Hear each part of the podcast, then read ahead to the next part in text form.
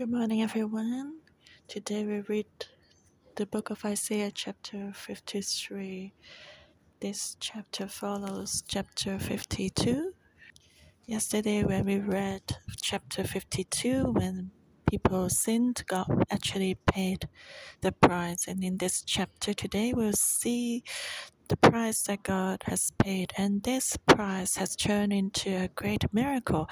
But the miracle is not what we thought before, expected.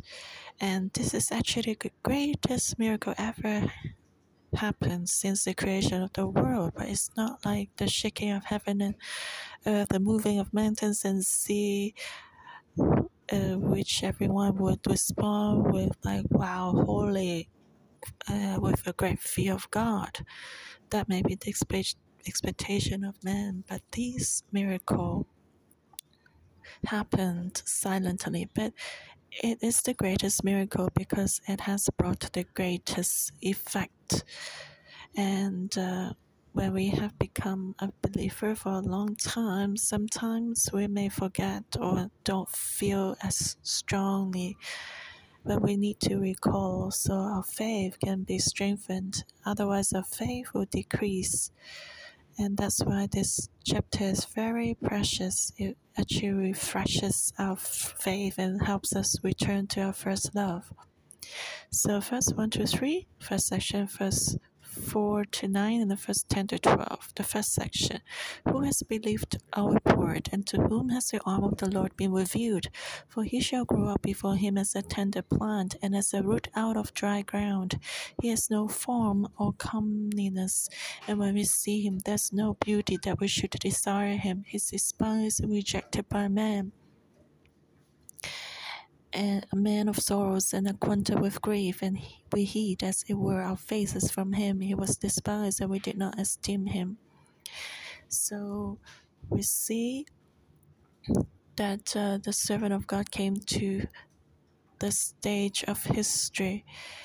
And uh, the prophet asked a question Who has believed our report, and to whom has the arm of the Lord been revealed? So, who was this?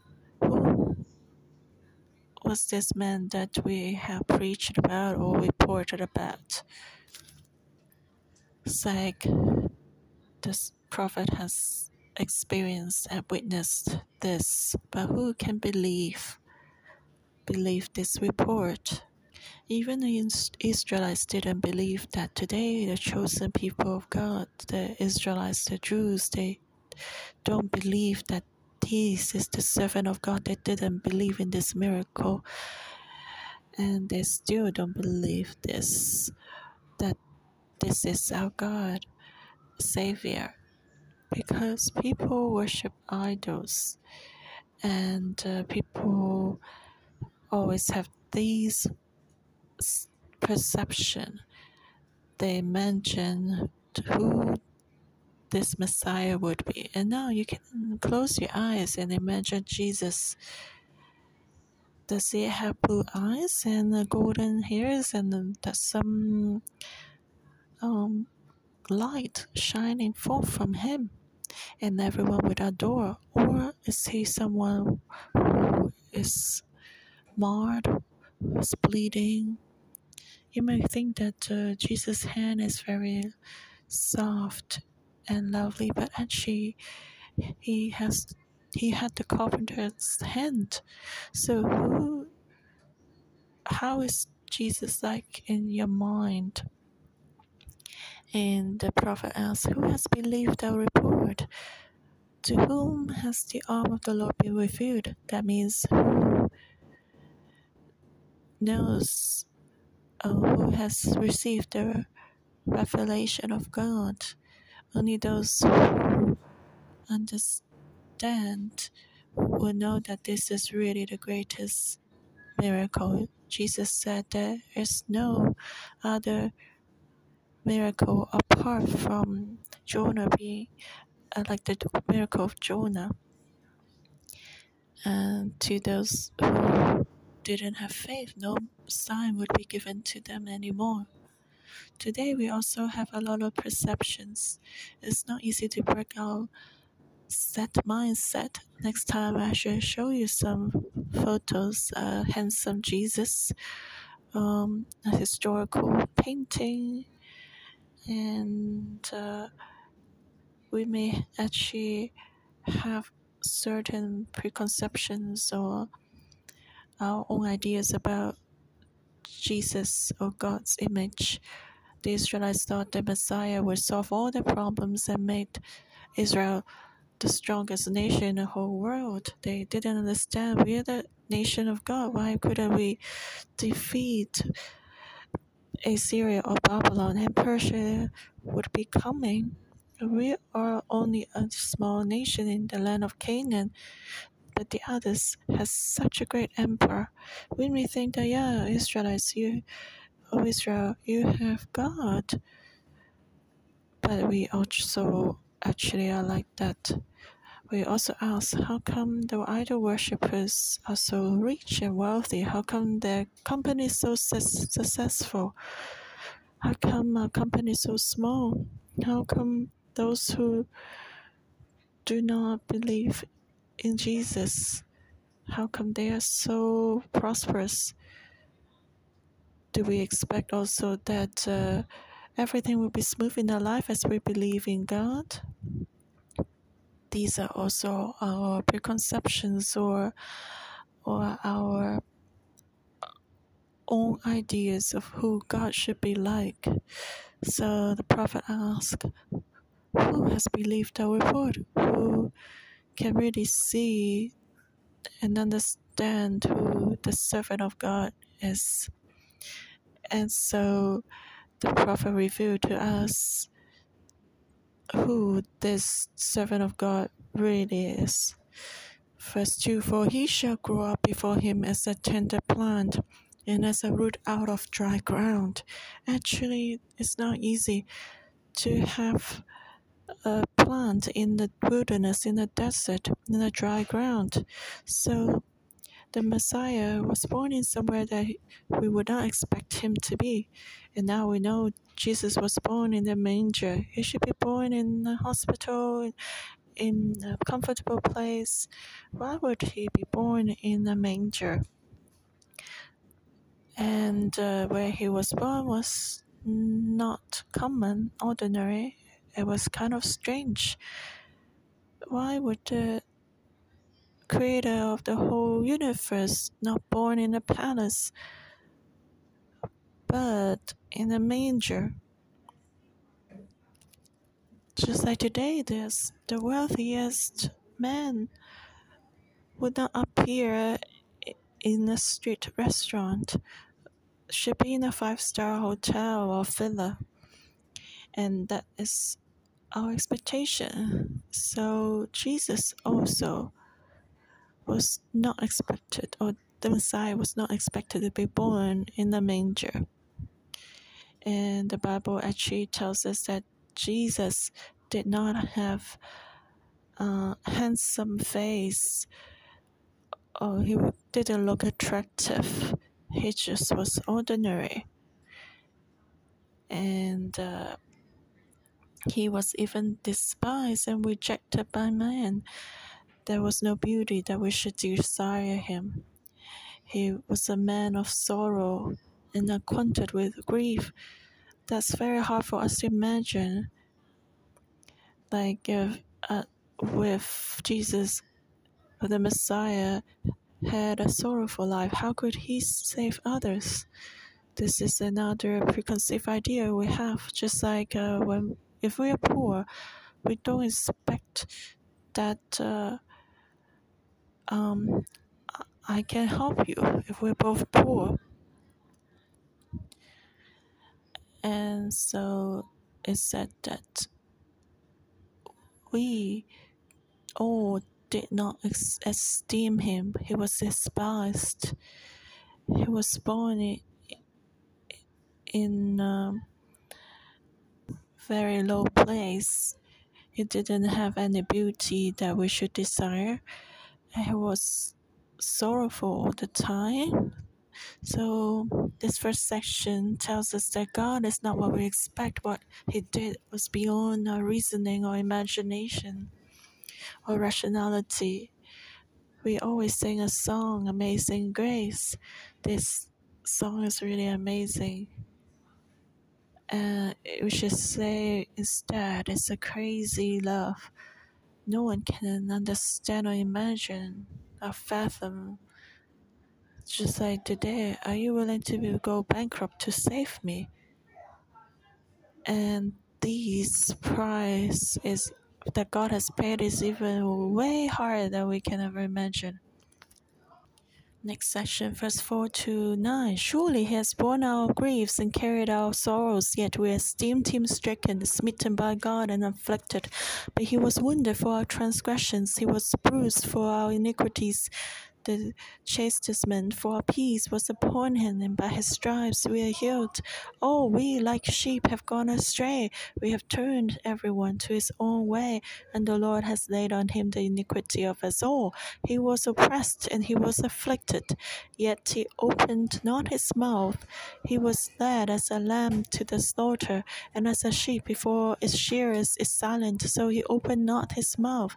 He was taken from prison and from judgment, and who would declare his generation, for he was cut off from the land of the living. For the transgressions of my people he was stricken, and they made his grave with the wicked, but with the rich at his death, because he had done no violence, nor was any deceit in his mouth. So in this section we see the, the relationship between the Savior and, and us what's the interaction between man and the savior? This interaction is very important. Without this interaction we cannot see the strong arm of god. Without this interaction we cannot understand what the prophet preached today in the spirit. We also need to interact with jesus. And verse 4 to 9 what caught me today is we and he and we and he and we. So surely he has borne our griefs he has borne our griefs.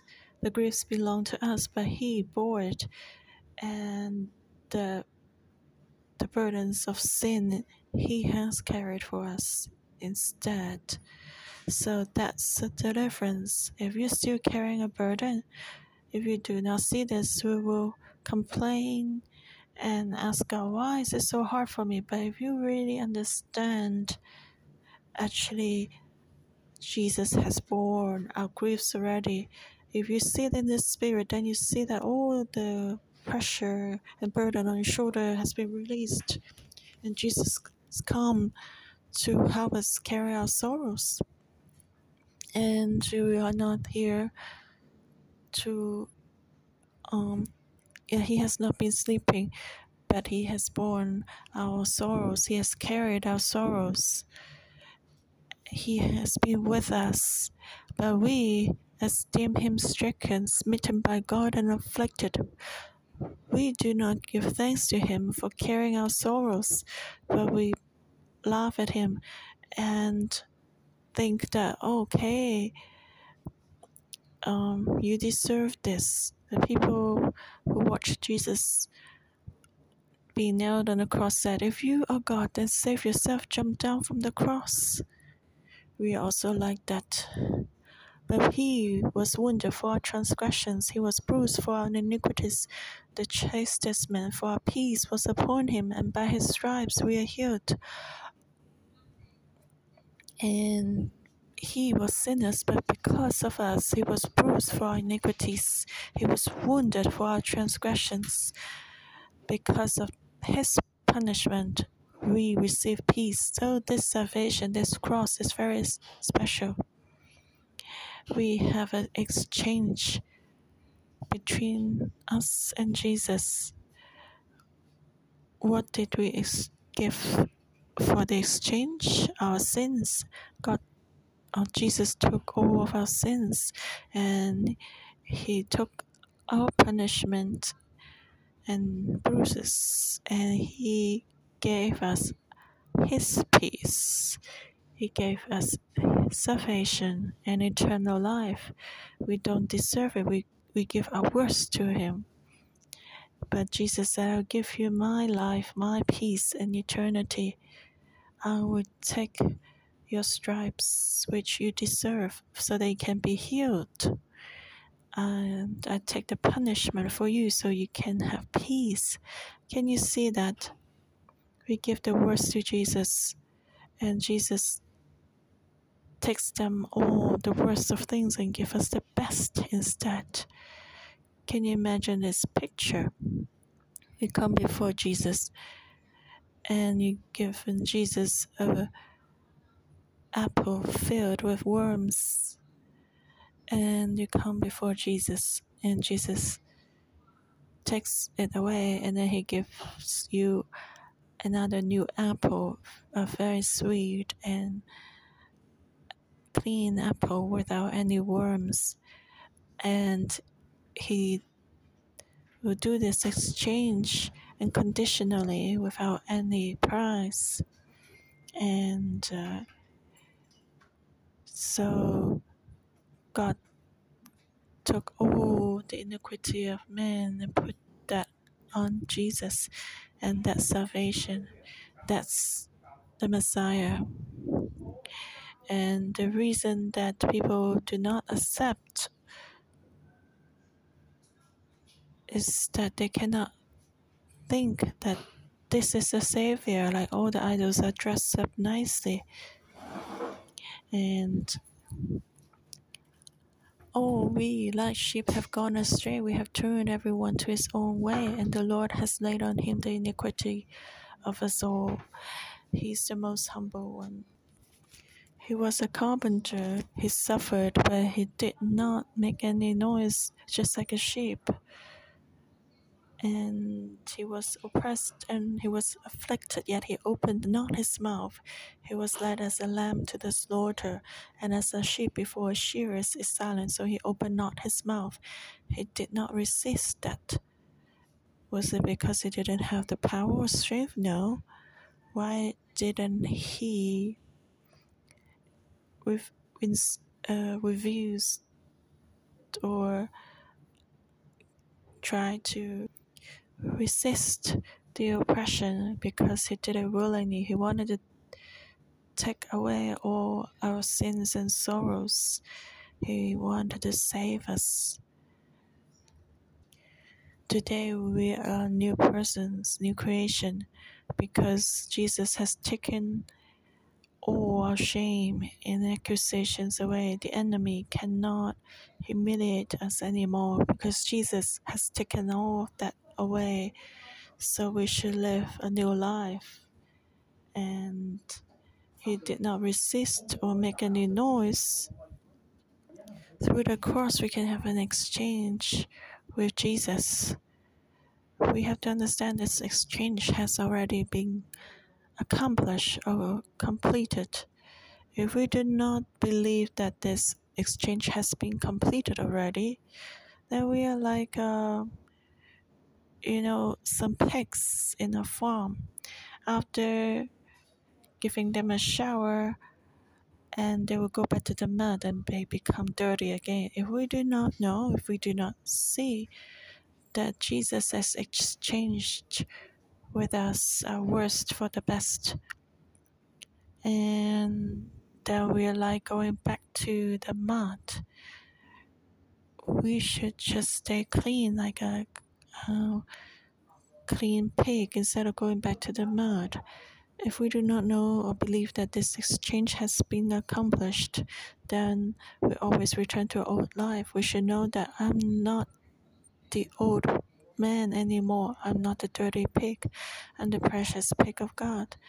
If when the enemy accuses you, you can say that um, uh, I'm no longer in the mud, in the dirt. Go to Jesus because I've given him all my faults and sins and shame. And uh, the enemy cannot find us, Satan cannot come and find us. And uh, the rope that's bound us already in Jesus' hand, so we can live a free life now. The enemy, Satan, cannot come find us. And he was taken from prison and from judgment, and who would declare his generation? So, who can describe or explain what this generation is? This is a twisted generation, a fallen generation full of oppression and sin. Everyone has sinned. This is a generation who has received salvation and freedom and healing and salvation. You see this two extreme from darkness into light, from hopelessness into hope. So, have we, we experienced this extreme change? Have we tasted the freedom from bondages? Our lives are no longer the same. All the sins and bondages have been taken away by Jesus, and this is the true salvation. So, who can understand and declare his generation? He has exchanged this generation with his life. So, this generation can have freedom and salvation, is no longer oppressed. And for he was cut off from the land of the living for the transgressions of his people, he was stricken. And they made his grave with the wicked, but with the rich at his death, because he had done no violence, nor was any deceit in his mouth.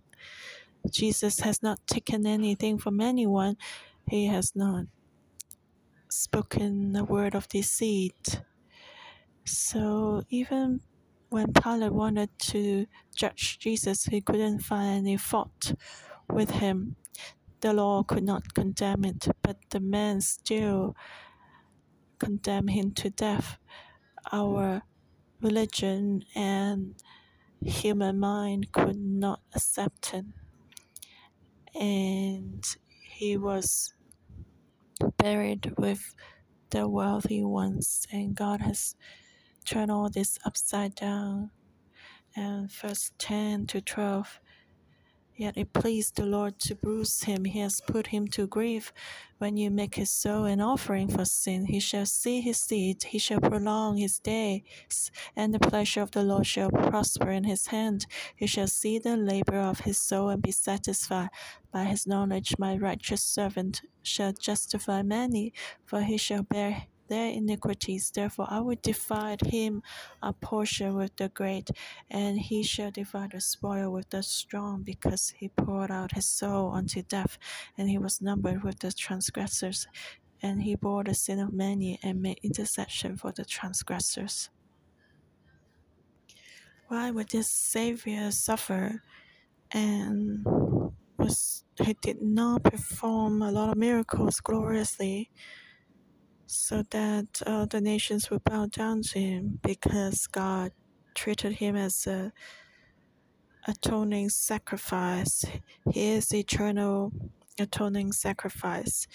So he is like the Passover lamb, even though he is innocent. And the Israelites also understand that the lamb, the of sacrifice has not done anything wrong. The lamb could only make this sound meh, meh. So the lamb is innocent. And Jesus is just like that innocent Passover lamb. And he took up the sin of all men, he bare all the iniquities. And when Jesus after becoming an offering for sin, he shall see his seed, he shall prolong his days, and the pleasure of the Lord shall prosper in his hand. He shall see the labor of his soul and be satisfied. That means Jesus did that willingly. He was satisfied when he saw that everything would be renewed. So let's not disappoint Jesus today in our life. Let's live a renewed life and uh, if you were, had low self-esteem do not have low self-esteem anymore. If you used to accuse yourself don't condemn yourself anymore. Let's just exchange ourselves. Don't live in the old accusation or bitterness or pain but live in peace and and uh, joy. So jesus actually gave a willing offering. and he was satisfied. By his knowledge, the righteous servant shall justify many, and he shall bear all our iniquities. Because Jesus has given all this, so God will restore his glory and authority. He has paid the, the price of his life, so God will turn this upside down. And he was numbered with the transgressors. He bore the sin of many willingly. He made intercession for the transgressors. But as we return to Jesus, Jesus will be satisfied. So let let us keep this picture always in our hearts. When we are bitter or have self-pity, when we accuse ourselves, when we complain, everything, let's remember this picture again and remind ourselves. Let's not complain again. We need to give thanks to God.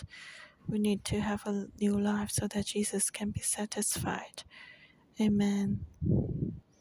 Jesus, you are my Savior. You're my only hope in eternity. Let's worship this true God, our Savior. Thank you, Lord. He loves us so much. By His stripes we are healed. He's taken our sorrows and bear our iniquities. And He was bruised for our iniquities and by his stripes we are healed. So let's give thanks to him. What kind of sufferings have we experienced? What sins have we committed that Jesus taken up for us? So let's give thanks to him.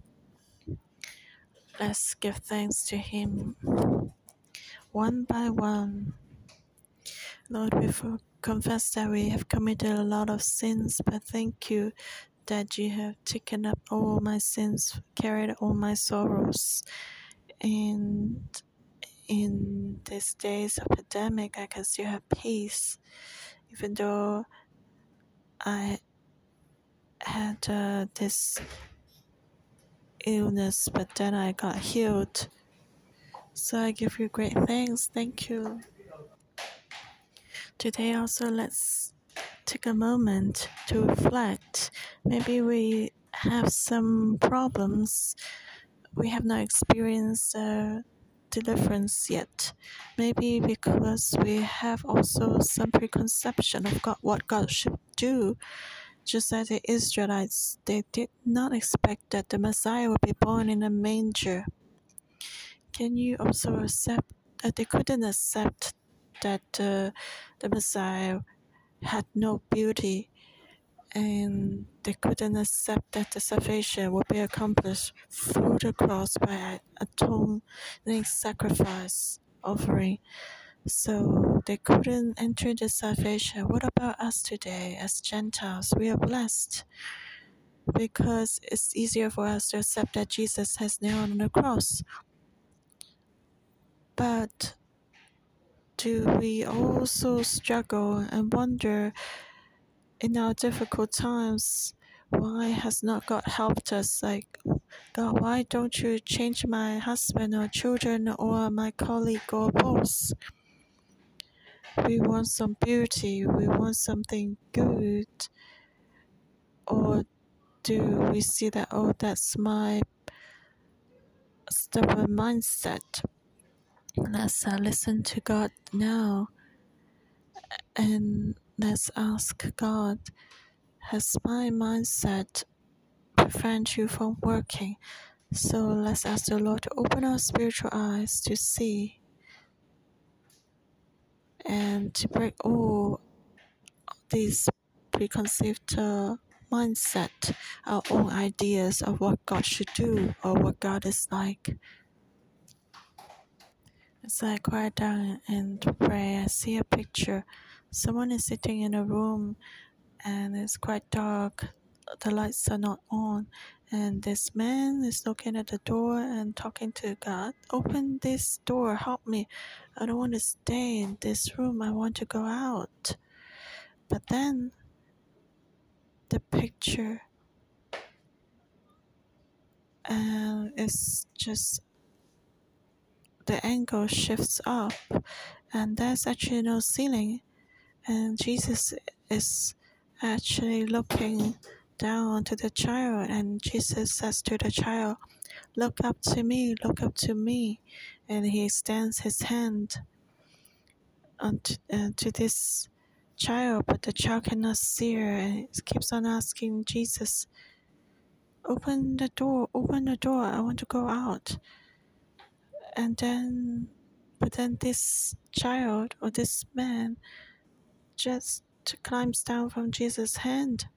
And then Jesus said, I have many ways to save you. Believe in me, trust in me, and hold on to me. Look at me and come to my salvation. Do not return to your own ways. And don't go back to your the mud, the dirty mud. Trust me, come up. The way I save you is different. If this is your situation now, so let's pray. Put your hand on your heart and ask the Holy Spirit to open your spiritual eyes in the Spirit and confess that, oh, I have been stubborn. I just want to get out from the door. I have not seen that you are actually here trying to help me. Let's pray for ourselves now. Lord, help us. Give us a soft heart to see that Jesus wants to save us. He's determined to save us. Help us to see this salvation and not continue to stay in this trapped condition. Lord, hold my hands. Help me. Open our eyes to see this, Lord. Like this picture. Lord, I want to show everyone, the whole world, that you have saved us. You have helped me.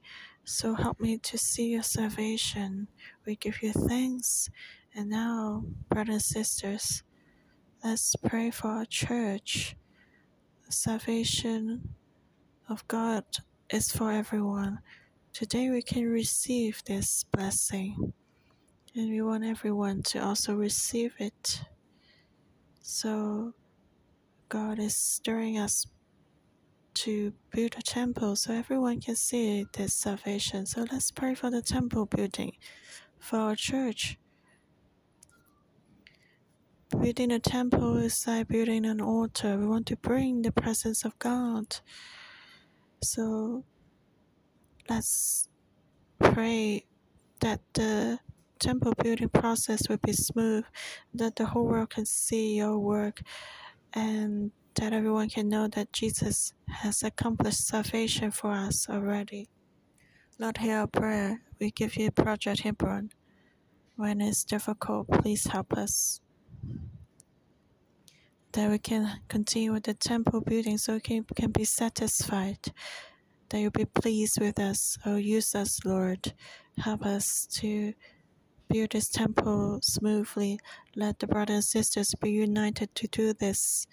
Lord, we know that as we do this, you'll be pleased with us. You'll be with us in the difficult time. Hong Kong really needs you. So hear our prayer. Help us and bless our temple building project. Thank you. In Jesus' name we pray. Amen. Isaiah chapter 53, verse 11 He shall see the labor of his soul and be satisfied. The labor of his soul is to see the changes in our lives and the renewal of all nations. So let's pray so that every day our hearts will be renewed and changed so that when Jesus looks at us, he will be satisfied.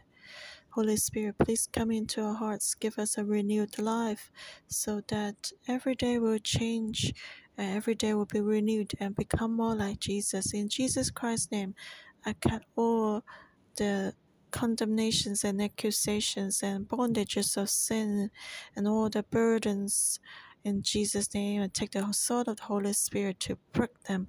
I command all the bitterness and sorrows and sins to go away and give us this renewal and accomplish your salvation in our lives so we can make exchange for you your power your glory your thanksgiving, your joy, peace will fill us. Thank you, Lord, for hearing our prayer. In Jesus Christ's name, amen.